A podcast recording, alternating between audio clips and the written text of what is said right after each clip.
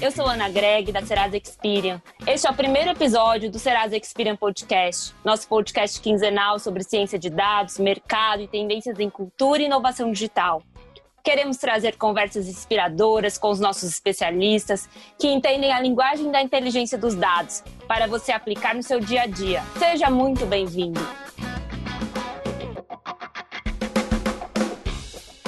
Você sabe o que é telemedicina? Telemedicina é uma área da telesaúde que oferece atendimento médico de forma remota. Ela permite atender pacientes através da teleconsulta, interpretar exames, monitoramento e diagnóstico, tudo feito remotamente. Com a Covid-19, o Ministério da Saúde aprovou essa modalidade enquanto durar a pandemia. Seja no Brasil ou no mundo, a telemedicina é uma área que tem rompido barreiras, eliminando distâncias geográficas e conectando especialistas, administradores de unidades de saúde e pacientes. Com isso, a Serasa Experian registrou um aumento de 650% da emissão de certificados digitais para profissionais de saúde entre os meses de abril e junho deste ano, na comparação com o mesmo período em 2019. Hoje, vamos conversar sobre o perfil desses profissionais de saúde, a regulamentação da telemedicina e a importância da certificação digital para permitir que profissionais e pacientes possam manter o distanciamento social e se protegerem com todo acesso à emissão e receitas e guias de procedimentos. O nosso convidado de hoje é o Maurício Balaciano, diretor de identidade digital do Serasa Experian. O Serasa Experian Podcast é o podcast quinzenal da Serasa Experian. Os nossos episódios estarão disponíveis no nosso site www.serasexperian.com.br podcast e em todas as plataformas de podcast. Qualquer dúvida, você pode entrar em contato com as nossas mídias sociais. Para conhecer quem são os profissionais que possuem certificado digital Serasa Experian relacionado à área de saúde, nossos cientistas de dados, analisar uma amostra dos clientes que já adotam essa identificação digital. O perfil médicos, dentistas e psicólogos, entre outros profissionais com mais de 60 anos, antenados com as mudanças digitais e comprometidos com o bem-estar de pacientes e da comunidade. Maurício Balaciano, nosso especialista em identidade digital, está com a gente para falar sobre o tema e sobre essa pesquisa. Bem-vindo, Maurício. Muito obrigado, Ana. É um prazer estar aqui com você nesse primeiro podcast. Prazer é todo nosso, Maurício. Obrigada por participar conosco. Com a experiência da pandemia, a telemedicina vai se consolidar como opção para a comunidade de saúde pacientes? é muito gratificante e interessante de ver como a tecnologia ela pode contribuir com a área da saúde, principalmente nesse momento tão delicado que estamos vivendo, né? É, sem dúvida nenhuma, essa pandemia nos causa muita preocupação, mas também ela serve de impulso para adaptações e evoluções da nossa sociedade. A telemedicina, por meio da tecnologia da informação, estabeleceu o uso dos certificados digitais no padrão ICP Brasil para emissão de receitas e atestados médicos à distância. Quanto à consolidação da telemedicina num cenário pós-pandemia, isso ainda é um pouco incerto. Mas o que é certo afirmar é que essa experiência vivida pelos pacientes e profissionais da saúde e a aproximação desse setor com a tecnologia sem dúvida nenhuma, vão deixar um legado muito importante para a nossa sociedade. E talvez até uma maturidade maior para discutir esse tema de uma forma mais ampla, por exemplo, estendendo talvez essa medida aí por um período além do período pandêmico. E é isso mesmo, né, Maurício? Até mesmo sabendo que há um prazo pra, para a liberação da telemedicina enquanto durar a pandemia no Brasil, a digitalização promovida né, durante o período tem resultados incríveis. Na avaliação da Serasa Experian, a adoção e a utilização de certificados digitais serão ampliadas a partir desse momento? Sem dúvida nenhuma. A partir do momento né, que o profissional da saúde experimenta o uso do certificado digital no dia a dia das atividades profissionais, ele também tem a oportunidade de conseguir utilizar o certificado digital em outras aplicações. Alguns exemplos: envio da declaração de imposto de renda, acesso ao serviço do e-social, alguns serviços do Detran. Então, a inserção do profissional da saúde dentro do contexto da certificação digital, sem dúvida nenhuma, ajuda muito a que é, a sociedade conheça os benefícios da certificação digital e possa utilizá-la independente das atividades ligadas à telemedicina. E no cenário regulatório, Você acha que iremos avançar com mais modalidades, especialidades adotando a certificação digital? Acho que independente do cenário regulatório, sim, eu vejo muitas oportunidades para ampliação massiva do uso do certificado digital. Isso porque o certificado digital ele oferece validade jurídica às transações eletrônicas e quanto mais aplicações e serviços forem sendo oferecidos para a sociedade, mais aplicações terão aí disponíveis para o uso do certificado digital.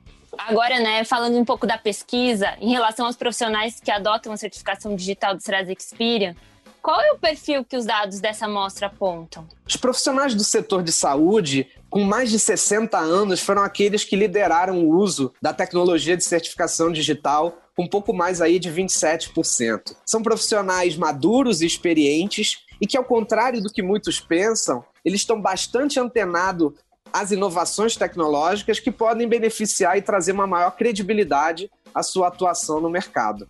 Isso é até uma curiosidade, né, Maurício? Porque geralmente a gente pensa que esse público, né, com mais de 60 anos, demandaria mais informação e suporte para entender, né, como utilizar o potencial da, da certificação. Isso ocorreu? Como que foi esse processo? Nós não observamos nenhum comportamento específico para esse público dos profissionais com mais de 60 anos. Eu acho que o desafio de entender o potencial da certificação digital, ele sim existe mas ele está muito mais associado pelo fato de que esses profissionais são novos entrantes na adoção da tecnologia de certificação digital e que, naturalmente, acabam tendo uma maior dificuldade ou até mesmo é, conhecimento do, da amplitude dos serviços que são é, acessados e acessíveis através dessa tecnologia.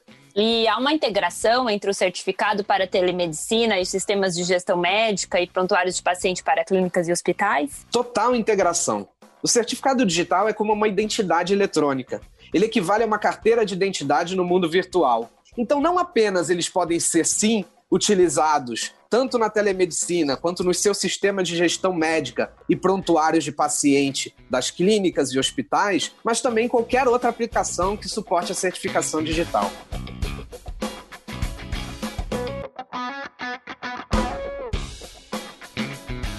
Do estudo da amostra de profissionais de saúde que possuem certificado digital do Serasa Experian, nossos especialistas traçaram um perfil. A gente já sabe que os profissionais acima de 60 anos lideram o uso da tecnologia com 27,4%. E quanto às outras faixas etárias? Por idade, o ranking fica assim: acima de 60 anos, 27,4%, entre 41 e 50 anos, 25,7%, de 51 a 60 anos, 22,1%. Já quando colocamos o gênero em destaque, os homens representam 57,6% da nossa amostra, enquanto as mulheres somam 42,4%. Agora vamos bater um papo com a psiquiatra Laís Catalian, que desde o início do isolamento social adotou as consultas por telemedicina. Laís, é um prazer falar com você. Olá, sou Laís Lundstedt Catalian, sou psiquiatra aqui em São Paulo, sou formada pelo Instituto de Assistência Médica ao Servidor Público Estadual, atuo na minha clínica, Clínica Médica Catalian, Sou colaboradora do Instituto de Psiquiatria da Faculdade de Medicina da USP, no ambulatório de psicogeriatria, e sou docente da pós-graduação em suicidologia da Universidade de São Caetano do Sul. Como você definiria a importância da telemedicina para o novo normal que estamos vivendo? Falando da telemedicina e o novo normal, né? É, ainda bem que a gente tem esse recurso pegou a gente de surpresa, tanto nós médicos quanto os pacientes. Afinal, foi de um dia para o outro. A gente não recebeu qualquer tipo de orientação inicial por parte do conselho ou pela ANB, Associação dos Médicos do Brasil. E foi num momento que os pacientes estavam demandando. Então, no começo foi um pouco de improviso, mas deu super certo. É, eu posso falar pela minha área, houve um aumento considerável de demanda por, pela psiquiatria. E eu entendo que sejam por dois motivos. Primeiramente, as adversidades relacionadas à pandemia no geral. Então, a gente pode falar das repercussões do isolamento, do luto de pessoas que perderam familiares tanto pela Covid quanto por outras doenças, perdas financeiras e demissões. incertezas, aquela questão de ficar assistindo noticiário sem saber o que está por vir, é, sempre com notícias horríveis, né? E medo da doença. Mas eu também acredito que a demanda aumentou pela facilidade do acesso. Afinal, basta poucos cliques para conseguir ter acesso às consultas e ao tratamento, além de ser seguro em todos os sentidos. Como tem sido a resposta dos seus pacientes? A aderência dos meus pacientes à telemedicina me surpreendeu muito. Claro que eu estou falando de psiquiatria, que é a especialidade que com certeza mais se beneficiou da telemedicina. Mas os pacientes vivem me perguntando se eu vou continuar por vídeo mesmo após a pandemia. É, se esse recurso estiver disponível, eu digo que com certeza. Nas primeiras consultas, sempre nos primeiros minutos, é um pouco estranho, afinal, a relação com o vídeo mudou. Né? Antes da pandemia, o vídeo era usado para questões mais práticas, né? E pensando numa consulta de psiquiatria em que ocorria de maneira presencial num espaço fechado, protegido, em que se revela muitas questões íntimas, privadas, e aí de repente você trocar esse setting para um setting é, por vídeo, é, eu esperaria mais dificuldades do que realmente eu encontrei. É, fora que o vídeo também diminui um pouco a estranheza clínica da primeira consulta, né? Chegar a um consultório pode ser um pouco. A, o paciente pode se sentir um pouco exposto, infelizmente a nossa especialidade ainda é cheia de preconceitos. E aí com o vídeo isso acaba. E também é bacana a gente ter uma proximidade tão íntima num tempo de isolamento. Então, é muito, é muito gostoso conhecer os filhos dos pacientes e os pets dos pacientes por vídeo. Acaba sendo uma situação muito divertida e muito, de muita proximidade, num tempo em que o afastamento é a lei, é a demanda, né? Então, é, realmente é muito bacana. Alguma resistência em algum tipo de consulta? É, é importante entender que uma consulta por vídeo não substitui a presencial. Então, tem pacientes que realmente têm uma demanda grande pela presencial, como pacientes com ideação suicida estruturada, pacientes com autismo, pacientes idosos que não conseguem é, fazer a consulta por vídeo. É, e também é, tem algumas limitações, né? No caso da psiquiatria, é importante a gente ver a expressão corporal, o pragmatismo do paciente, então ver questões de higiene, a escolha das roupas, né, a aparência, é, o odor muitas vezes que a gente percebe na consulta, que revela muito sobre higiene, o consumo de álcool, essas coisas se perdem por vídeo, né? E tem pacientes que realmente não se adaptaram, sentem que não é possível fazer por vídeo, mas eu estou me referindo a, a uma absoluta minoria, na verdade. Entre seu grupo de contatos profissionais, como avalia que tem sido a adesão à telemedicina? Desde o começo da pandemia, eu procuro conversar com muitos colegas a respeito da experiência com a telemedicina, porque, como eu falei, pegou a gente de surpresa. Então, a gente começou a trocar experiências e dicas e procurar saber como estava sendo. Eu percebi que a experiência com outros psiquiatras foi bem semelhante e também com outros profissionais da clínica médica também acabou sendo um recurso muito útil principalmente os que não dependem tanto assim de um exame físico. Então, eu tenho percebido uma semelhança com a minha prática clínica. Consegue imaginar desdobramentos na rotina profissional e na relação com o paciente com o avanço da telemedicina? Bom, em relação à relação com o paciente, como eu falei, não substitui uma consulta presencial, mas também me surpreendeu pela formação de vínculos por vídeo então, eu tenho muitos pacientes agora que eu não conheço pessoalmente, mas que tivemos um vínculo tão bacana como se fosse pessoalmente.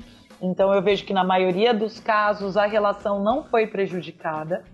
E como eu falei também, é muito melhor ter esse recurso para pacientes que têm carência de psiquiatria na própria cidade, por exemplo, do que se não tivesse, né? Obviamente. Em relação à rotina profissional, é, é, muito mais dinâmica, né? Então tem uma praticidade muito maior, a gente consegue atender mais pacientes por dia, consegue atender demandas de maneira mais efetiva. Então, eu acho que a telemedicina realmente veio para ficar. Muito obrigada pela sua participação, Laís. Agora vamos voltar com Maurício Balaciano.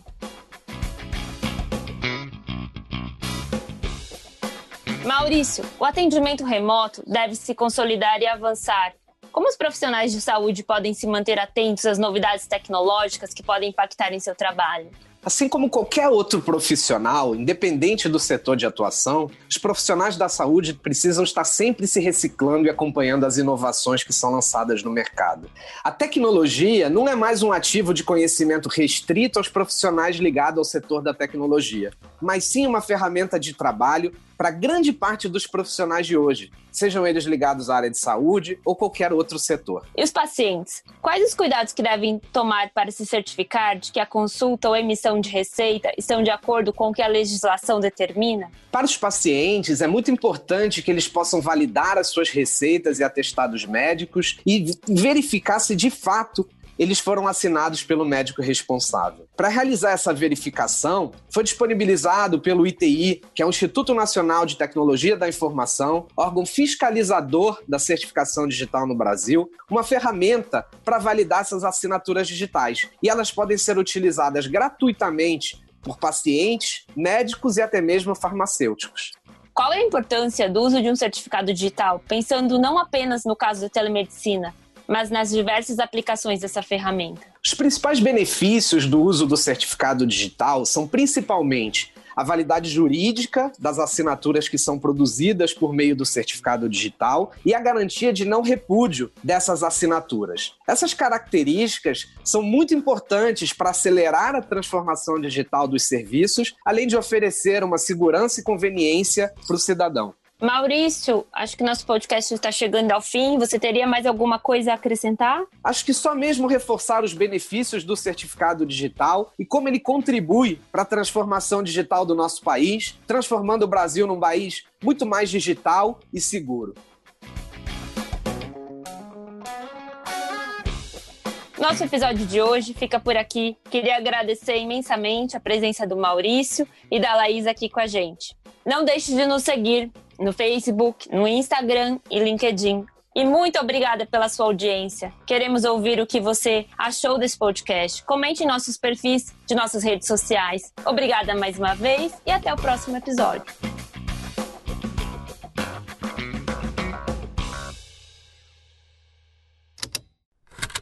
Esse programa foi produzido pela Estalo Podcasts.